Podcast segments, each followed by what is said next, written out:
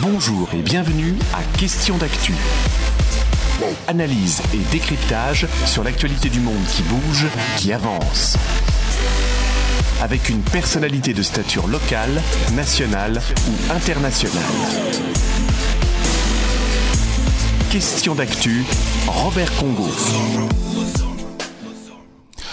Bonjour, loi sur la réforme des retraites. Les communistes ne lâchent rien. C'est le sujet que nous allons évoquer au cours de cette demi-heure d'actualité sur RVVS 96.2 avec notre invité Marc Chamet, secrétaire de la section PCF, Parti communiste français de Mantes-la-Jolie.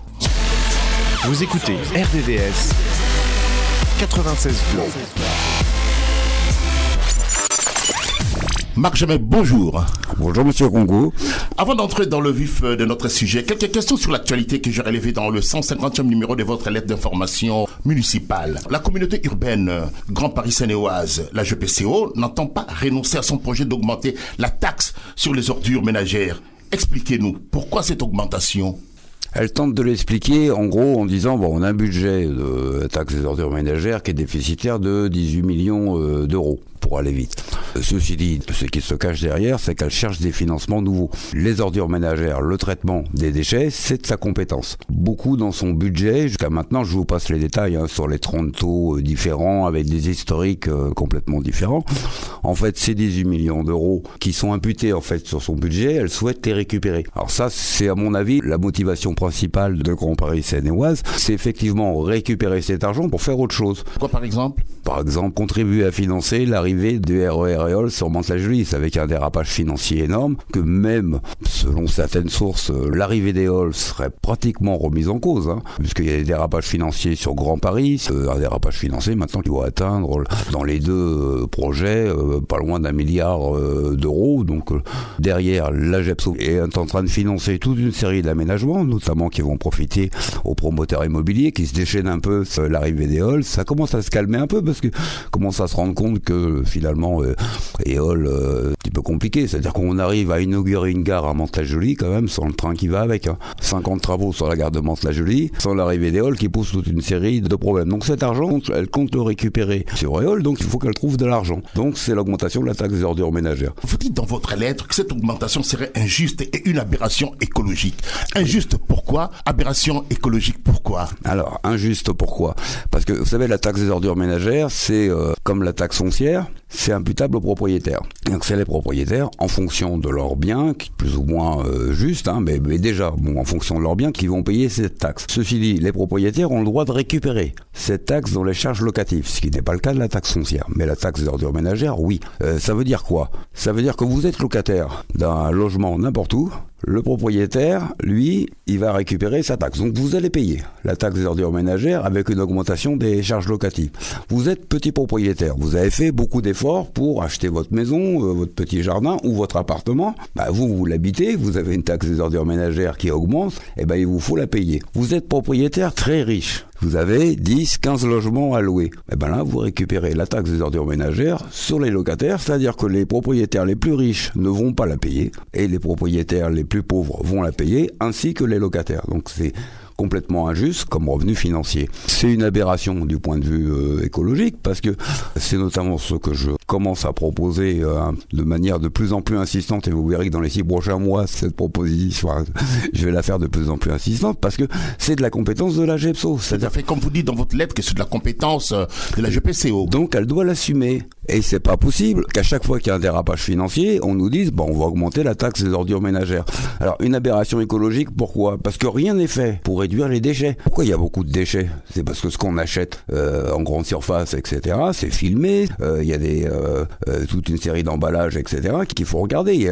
par exemple, moi, je suis maintenant un vieux renard, mais à l'époque, j'ai connu les bouteilles consignées. Par exemple, vous achetez une bouteille et après vous la rendiez et c'était nettoyé par Coca-Cola ou les autres, etc. Ça a une réduction de déchets. Ceci dit, pour économiser de l'argent, toutes ces entreprises, c'est ce qu'elles ont fait, elles ont fait du plastique. Du coup, vous achetez le plastique, vous le jetez. Donc la GEPSO, elle a la compétence. C'est-à-dire qu'elle est capable d'instaurer une taxe sur les déchets. C'est-à-dire de dire aux entreprises qui produisent ces déchets ou aux commerces qui les vendent, de dire bah, vous arrêtez de faire ça ou alors on va, euh, on va vous taxer. C'est-à-dire qu'on on va réduire les déchets, on va réduire le coût de cette affaire. Donc, à mon avis, il faut que ça rentre dans le budget de la GEPSO. La GPCO n'a pas réussi à faire augmenter cette taxe cette année. Ah, Vous cette année, non. Cette année, non. Mais vous ne pensez pas que l'année prochaine, qu'elle y arrive En tout cas, c'est ce qu'elle essaye de faire, avec quelque chose de complètement aberrant, c'est de dire bah, les communes, elles vont choisir. Alors il y en a quelques-uns qui lancent des questionnaires ouais, aux habitants, ils ont quelques jours pour répondre en disant bah voilà, vous avez, euh, vous savez, c'est un peu comme les bouquets euh, téléphoniques là, ou, euh, ou les bouquets internet, etc. Donc vous allez à, à un moment, bon bah, voilà, si vous voulez le processus de base, ça fera 7%. Alors, Je vous rappelle que dans l'ex-Camille, on est à 4,04 hein, de taux. Donc ça veut dire 80% d'augmentation déjà, le plus bas. Et après, si vous voulez plus, c'est 8%. Et si vous voulez encore plus, c'est 9%. Euh, le verre, par exemple, si on vient le chercher, bah, vous avez une poubelle dédiée au verre, ça fera 9%. Alors en gros, si ça fait trop cher, qu'est-ce que dit la commune? Elle va dire, bah non, moi j'en veux pas. Mais ça devient quoi le Ça devient quoi les déchets qu'on va pas trier? Donc c'est une aberration écologique grave complètement parce que on ne cherche pas à régler le problème. Et si, malgré la mobilisation des citoyens, la GPCO arrive quand même à faire passer euh, cette taxe, quelle va être la suite? Ah bah ça, on verra. Vous savez, la, taxe euh, va la faire passer au moment du budget, hein. c'est-à-dire au mois de mars, euh, avril euh, 2024. Hein, euh, c'est les taux de taxes sont votés à ce moment-là. Là, elle n'a pas réussi à le faire passer, et je peux vous dire que c'est pas la bonne volonté de la GEPSO, puisque nous étions devant avec le collectif euh, citoyen GEPSO, qui s'est constitué là sur l'ensemble de la GEPSO. Il y a plusieurs milliers de participants euh, au groupe Facebook. Et euh, on a vu tous les élus d'abord qui essayaient de faire un tour, le tour de pour pas passer au milieu de nous, qui regardaient leurs pieds, vraiment très colère de pas pouvoir voter cette taxe parce que ça faisait tellement de bruit, ça, ça créait des problèmes. Et puis pour eux c'est compliqué vis-à-vis de leurs électeurs. Faut recommencer, il faut être plus fort parce que derrière on voit bien, ils magouillent parce que ça s'appelle une arnaque. Qu'est-ce que c'est que ce truc de bouquet de service C'est pas sérieux. Voyez moi ce que je propose c'est euh, le plus bateau c'est 404. Eh ben on reste à 4,04. Le budget il est déficitaire de 18 millions d'euros actuellement, oui, mais la taxe euh, foncière qu'ils ont votée l'année dernière, qu'ils ont créée, ça rapporte 40 millions d'euros. Donc on a les moyens de payer cette taxe, de payer ce déficit, que ça rentre complètement dans la compétence, et dans un deuxième temps, diminuer complètement cette taxe à zéro, c'est-à-dire qu'il n'y ait plus de taxe des ordures ménagères, mais que ça soit financé par le budget de la GEPSO. Ça l'oblige à chercher des solutions. Et ça, on en a besoin du point de vue des impôts et on en a besoin du point de vue de la collecte et du traitement des ordures ménagères. Sans ça, on n'arrivera à rien, c'est du pipeau, c'est une fuite en avant. Question d'actu, regard sur l'actualité politique, économique, sociale, culturelle dans notre région, en France et dans le monde. Loi sur la réforme des retraites, les communistes ne lâchent rien. Qu'espérez-vous encore? Déjà, euh, après-demain, il y a une, une autre proposition de loi qui va être présentée par le groupe Lyot. Euh, ce serait quand même un séisme politique si les députés euh, rejetaient, ce qui est possible. Hein. Ils multiplient toutes les procédures, comme ils ont fait. Les gens ont appris plein d'articles de la Constitution quand même dans cette affaire. C'est la première fois qu'une loi sur les retraites promulguée dans ces conditions-là sans que les députés aient le droit de voter. Parce qu'en fait, c'est du 49.3, c'est du 44.1, c'est je sais plus quel... Attends, ils vont invoquer l'article 40 en disant ouais mais vous n'avez pas les recettes en face sur une loi qui justement euh, avant la loi euh, les recettes elles n'existaient pas non plus. Donc tout ça ça tient pas. C'est uniquement pour satisfaire les marchés financiers dans cette affaire. Parce que sur le fond de quoi il s'agit? Les marchés financiers et puis le grand patronat de quoi il s'agit? Vous avez vu qu'après le Covid il y a plein d'entreprises qui se plaignent notamment dans la restauration, euh, où les conditions de travail sont les plus euh, compliquées. C'est-à-dire, bah oui, il pleure, on n'arrive pas à trouver des jeunes qui acceptent de se lever à 6 heures du matin pour commencer à faire la cuisine. Euh, on leur donne 3-4 heures, bah rentrez chez vous, et puis vous revenez à midi, et puis vous revenez le soir, et tout ça pour le SMIC. Et on pleure parce qu'on n'arrive pas à trouver. Donc le patronat est obligé de commencer à payer, à reconnaître les qualifications, c'est-à-dire le salaire des jeunes, etc. De quoi il s'agit là? Il s'agit pas de faire travailler jusqu'à 64 ans. Il s'agit tout simplement de balancer des millions de personnes âgées sur le marché du travail pour faire pression sur les jeunes. C'est regardons les choses en face euh, et, pour faire baisser les salaires ou pour ne pas les augmenter. C'est ça qui est en jeu actuellement. Donc il y a une question de solidarité. Vous savez, moi je suis en retraite et j'ai fait toutes les manifs, celles que j'ai pu faire, et puis euh, distribuer des tracts, etc. Euh, parce que c'est une question de solidarité. On n'est pas fait pour travailler jusqu'à la mort. Je trouve qu'il y a besoin d'augmenter les salaires. Vous savez, vous augmentez les salaires, vous augmentez les cotisations sociales. Hein, le déficit sur la retraite. Marc, jamais. Croyez-vous que Macron va retirer sa loi? Mais euh, Macron, si on lui demande son avis, il va nous dire non. Mais ça, c'est évident. Il va nous parler de, poudre de perlimpinpin, etc. Euh, comme comme il fait d'ailleurs un, peu partout. Euh, il s'agit pas de lui demander son avis. Il s'agit de créer un rapport de force qui l'oblige à reculer. Alors, il, s'accroche euh, comme une moule à son rocher vis-à-vis de cette loi. Bah, il, il va décrocher, vous savez. Parce que derrière, c'est grave ce qui va se passer. Au 1er septembre, par exemple, la CNAV elle est incapable de gérer les dossiers de retraite. Il y a deux décrets publiés sur 24, mais de toute façon, ils n'ont pas les textes de loi pour pouvoir le faire. D'autre part, la CNAV, elle est tellement déglinguée par les, économies que lui a fait faire, etc. Enfin, vous avez peut-être vu dans mon bulletin la CNAV qui a déménagé la cloche de bois. On en arrive là, on arrive à ce que la retraite soit pas calculée. Il y a des gens qui vont se retrouver sans retraite. J'ai déjà plein de cas, moi, de gens dans le fonctionnement, je dirais, normal de la CNAF, qui n'arrivent pas à déclarer leur retraite à temps et à remplir les dossiers. Pourquoi? Parce qu'il n'y a plus de personnes pour les aider dans les services publics. Qu'à la CNAV à par exemple, qui a déménagé deux fois à Montagelie, sans laisser d'adresse. Pourquoi sans laisser d'adresse? Uniquement le numéro de téléphone. Vous téléphonez et les conseillers téléphoniques ont ordre d'ailleurs de ne pas intervenir sur les dossiers. Donc ils interviennent pour les cas les plus graves. Bon, quelqu'un qui est depuis six mois euh, sans pension, sans rien, donc là on va quand même finir par lui donner un rendez-vous. Mais vous allez euh, rue des abattoirs, parce que je l'ai trouvé l'adresse, à, la, à la CNAF, c'est juste à côté de la MSA. S'ils n'ont pas de rendez-vous dans la journée, ils vous ouvrent pas les portes. Marc Jamais, ce n'est pas sûr que la proposition du groupe Lyot, euh, Liberté, Indépendant, Outre-mer, Territoire, ouais. ce n'est pas sûr que cette euh, proposition soit adoptée à, l'Assemblée nationale. Non, non, mais tout n'est pas lié à ça. Après, il y, a à la fois le mouvement social, la résistance. J'ai vu dernièrement à Elancourt, par exemple... Euh, Faire de la résistance, Marc Jamais, vous ne pensez pas que Macron a déjà gagné le bras de fer? Non, il n'a pas gagné. Il essaye de désespérer les gens en disant de toute façon il y a, a d'autres affaires. Il est minoritaire. Et ça pose d'ailleurs une question démocratique. Parce que quand il dit non, mais c'était dans mon programme. Euh, ouais, c'est ce qu'il dit. Oui, c'était bien son programme. Il a fait combien au premier tour? Et au deuxième tour, il a dit je sais très bien que vous votez contre Le Pen. Donc les électeurs, y compris le, de gauche et les électeurs communistes, qui ont voté pour lui, pour que ça soit pas Marine Le Pen qui soit élue, ils n'ont pas voté pour la réforme des retraites. Il y a une question de démocratie dans cette affaire. Il faut écouter les citoyens et il faut reculer qu'on a besoin. D'ailleurs, il n'aurait jamais dû proposer cette loi euh, comme ça et, essayer d'aller euh, aussi vite sans que les citoyens puissent donner son et avis. Vous espérez qu'il y ait un vote par rapport à, à la proposition de Ah bah non seulement j'espère qu'il y ait un vote, mais j'espère aussi que s'il avait un tant soit peu euh, de dignité, le président de la République, c'est ce qu'on demande au Parti communiste, organise un référendum. Demandons aux citoyens, avec un vrai débat. Le projet de référendum a été révoqué deux fois par euh, la Cour constitutionnelle, ça vous oui, le savez. Vous savez, la Cour constitutionnelle, elle mord pas la main qui la nourrit. Hein. Je, ne vous fais pas plus que ça.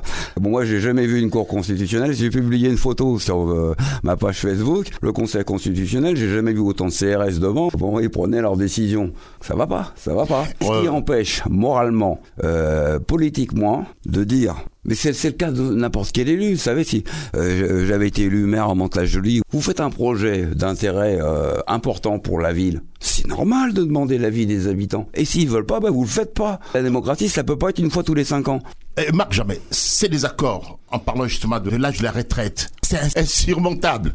Bah évidemment qu'ils sont insurmontables. Euh, On peut toujours trouver un accord ah. entre les syndicats et l'État. Bah les, oui, euh, à condition qu'il y ait la retraite à 60 ans avec 37 ans et demi de cotisation. Ça, c'est la règle. C'est la règle. Vous savez, j'ai euh, mon beau-frère qui habite en Hollande. En Hollande, c'est 67 ans. Il était couvreur. À moins de 60 ans, on l'a mis dehors. Parce que c'est comme ça que ça se passe. Et il manque 7 ans pour avoir sa retraite. Alors, il a été obligé, comme beaucoup d'autres salariés hollandais, de prendre une assurance privée qui lui assure des revenus jusqu'à 67 ans. Et à partir de 67 ans, sa retraite se déclenche. Qu'est-ce qui va se passer en France si on fait la retraite à 64 ans? Parce que 64 ans, il faut les deux pour avoir 64 euh, ans et 43 ans la nuitée. Sans ça, vous avez une décote. Hein. Il y a un paquet de jeunes, ils n'auront pas les 43 ans à 64 ans parce qu'on a du mal à rentrer dans le marché du travail, euh, etc. Il y a toute une série après de, de questions qui n'ont pas été posées parce que d'un côté, on nous dit ouais, mais on va faire des économies. Mais l'assurance chômage, elle va en faire des économies? Quand on aura des millions de personnes qui vont être au chômage. Les associations, il y a 50% des associations qui ne fonctionneraient pas sans les retraités. C'est pas à 85 ans que vous intégrez une association. Vous êtes en retraite à 60 ans, vous allez intégrer une association parce que c'est pas forcément la ferme, chacun fait ce qu'il veut en fait, mais c'est pas forcément la fainéantise. Ça peut aussi vous amener à faire ce que vous avez envie de faire. Les communistes, qu'est-ce que vous proposez à la place de la loi Macron? C'est quoi votre proposition? 60 ans, 37 ans et demi, et puis euh, taxer euh, l'augmentation salaire, une augmentation des salaires de 5%, bah, ça fait à la fois moins de dépenses, ça fait des cotisations supplémentaires, et puis taxer le patronat. On nous dit 18 milliards de, déficit. Bah, encore c'est contesté. Hein. 18-19 milliards de déficit sur la retraite. Au moment où on donne, pour aller vite, tout être confondu, aux grandes entreprises, c'est 200 milliards. Il y a aussi, euh, Macron vient d'avancer, alors là on va toucher aux questions de la paix qui sont, euh, euh, je dirais, essentielles pour les communistes, mais euh, 413 milliards prévus avec une augmentation de 60% des dépenses militaires. Pas pour protéger la France, pour envoyer des troupes à l'extérieur. On voit bien qu'actuellement le conflit Ukraine-Russie, certains aimeraient bien le faire durer plus longtemps. On commence à parler maintenant de 2-3 ans, etc. On en est où? D'abord c'est dangereux, et d'autre part c'est des sommes extravagantes qui sont englouties dans la production d'armement, etc. Et on retrouve toujours les mêmes grands groupes qui eux euh, s'en mettent plein les poches. C'est pas pour rien que Dassault est devenu multimilliardaire. C'est euh, parce qu'en gros on dépense des sous et on a un industriel qui lui produit et qui s'est Eh, fait en- un taux de en- profit euh, énorme. En, vous entendre, euh, Marc Chamet, c'est comme si les milliardaires étaient responsables de cette situation. Bien sûr. Ah ben oui. Et, pour Ben, trouver justement les sources de financement, il faut taxer les milliardaires, c'est ça? Ben oui, tout à fait. Et il faut taxer les milliardaires. Quand je vous parlais d'augmentation des salaires, il y a d'une part, parce que le salaire, c'est normal, ça doit, euh, ça doit pouvoir euh, permettre de vivre euh, en tant que tel, décemment.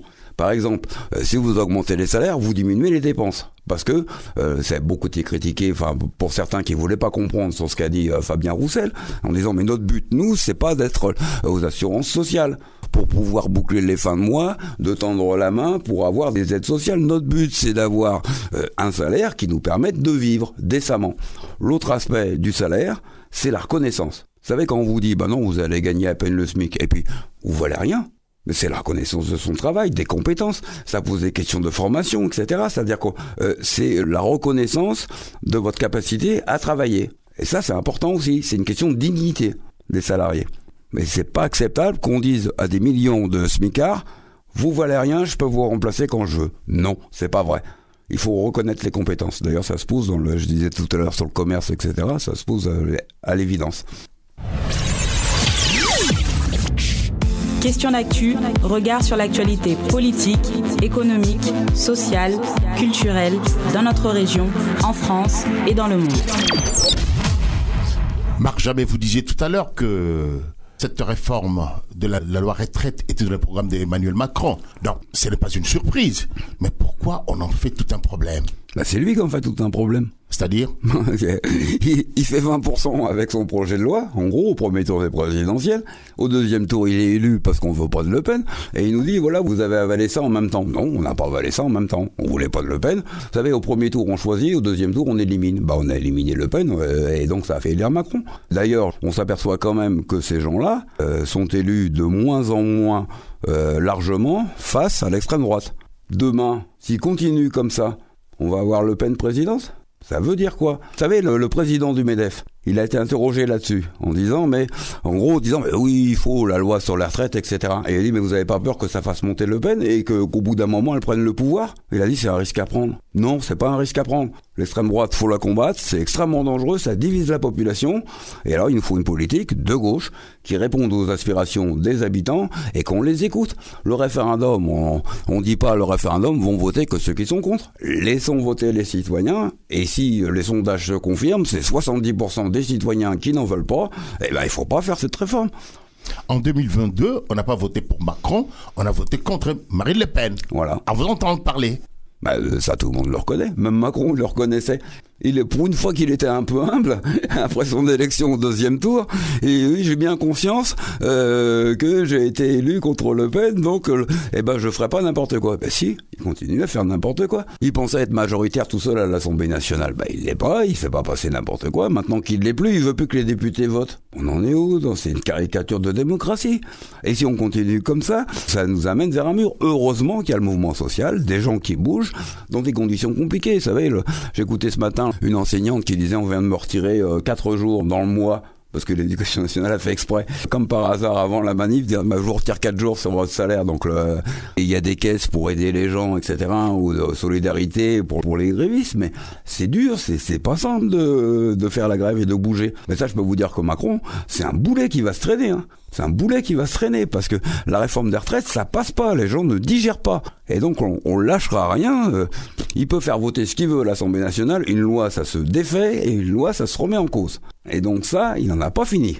Emmanuel Macron, un président autoritaire, arrogant, méprisant. Vous partagez cet avis, vous? Oui, tout à fait. Tout à fait. Mais c'est fort ça, Marc Jamais. Bah écoutez, quand vous le voyez rigoler euh, euh, sur ce qui se passe à Mayotte il y a quelques années, en disant on repêche des Comoriens, euh, il y a quelque chose qui est inacceptable. Qu'est-ce que c'est que ce mépris Avec l'éducation nationale qui, est liée, par exemple à Mayotte, bon, ils ont dégagé les. Alors maintenant, soi-disant, c'était contre l'habitat indigne. Euh, oui, sauf qu'ils ont dégagé des, gens dans l'habitat indigne euh, qui étaient français. Enfin, ne vais pas revenir sur toute l'histoire de Mayotte, mais bon, dans, dans l'état actuel, mais donc qui avaient tout à fait le droit de rester, on, on les expulse. Il y avait une petite jeune qui avait 18 ans qui passait son bac, elle a été expulsée la veille. Donc elle a trié ses affaires, et puis elle n'a pas pu passer son bac, elle l'a pas eu. Et le rectorat répond, euh, eh ben elle pouvait, si elle voulait, elle pouvait venir. Vous faites expulser la veille, et le lendemain, vous allez passer vos épreuves du bac, vous avez même plus vos papiers, vous n'avez plus rien, expulsé par les gendarmes, ou les, même les militaires. Mais qu'est-ce que c'est que c'est inhumain C'est inhumain, c'est inhumain. Et ça, euh, rire de ça, ou plaisanter, ou dire un argent, euh, un argent de fou qu'on qu'on dépense pour les pauvres, je vous rappelle, 200 milliards d'aides au grand patronat en France. 200 milliards. Quelquefois, on a du mal à, voir ce que ça fait. C'est pas euh, quand on nous, annonce quelquefois, bon, on va mettre 50 ou 100 millions, ça a l'air beaucoup, sur toute la France, mais il y a quand même 35 000 communes sur un projet sur un autre. Et là, c'est 200 milliards. Et le patronat, euh, alors ça vient un petit peu, ça commence à venir un petit peu dans la société en disant quand même, faudrait contrôler ces aides. Vous savez que 200 milliards, par exemple, c'est une estimation il n'y a pas un institut, c'est une particularité euh, française, il n'y a pas un institut qui euh, compte combien, entre les allègements, les subventions directes, etc., des différentes collectivités locales, combien ça fait. Pourquoi? Parce qu'on ne veut pas le savoir. On ne veut pas le savoir. Vous parliez tout à l'heure de Marine Le Pen, mais on peut quand même éviter euh, que le Rassemblement national puisse gagner les élections Ah bah, en 2027. ben oui, oui, oui, on va se battre pour, euh, pour effectivement d'abord remonter l'influence du Parti communiste. C'est pour moi et pour euh, tous les communistes et pour tous les électeurs communistes et les futurs électeurs communistes nombreux, j'espère, euh, une, une des, euh, des passages obligés pour changer cette société parce que on a besoin d'y voir un peu plus clair. Vous savez, je vous dis toute une série de choses sur le marxisme et tout ça, mais si j'avais à définir le marxisme en quelques mots, ça serait essayer de comprendre ce qui se passe derrière l'apparence des choses. Ça, c'est important. C'est ce qui se trame derrière. C'est pas pour rien que Macron, il essaye d'opposer euh, les Français aux immigrés, euh, les femmes aux hommes, euh, etc. Parce que plus on divise, mieux c'est. Ils le savent qu'ils sont minoritaires, tous ces, tous ces gros capitalistes. Ils n'ont pas intérêt à ce que on trouve euh, brusquement des raisons d'agir ensemble, des convergences, parce que là ils sont battus. On est des millions, ils sont, ils sont une centaine de milliers. Ils ont usurpé le pouvoir. Pour résumer notre entretien, euh, loi sur la réforme des retraites, les communistes ne veulent rien lâcher. C'est non jusqu'au retrait. Maintenant ou plus tard, en fonction du rapport de force, mais on lâchera pas. On lâchera pas. Pour quel résultat?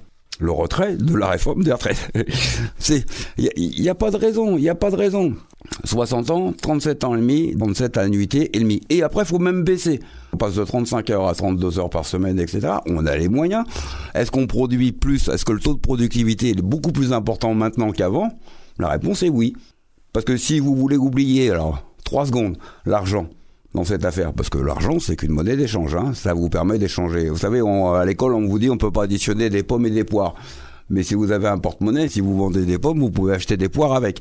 Donc l'argent, c'est un intermédiaire. Oubliez-le deux minutes. Les retraites, c'est quoi? Il y a moins de salariés, effectivement, parce que la France vieillit, et il y a plus de retraités. La vraie question, est-ce qu'on est capable, avec moins de salariés, de répondre aux besoins de l'ensemble de la société? La réponse est oui. Le taux de productivité, il a été multiplié par 10, je crois, depuis 1981, et alors, si vous remontez avant, par 30, etc.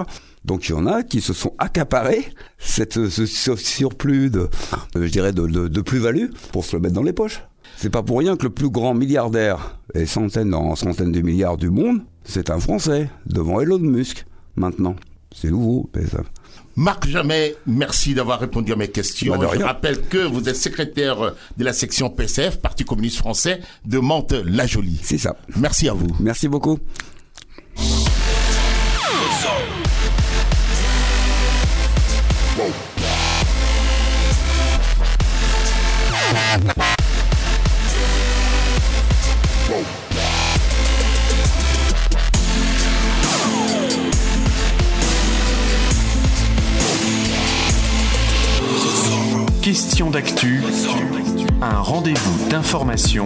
Sur RVVS 96.2.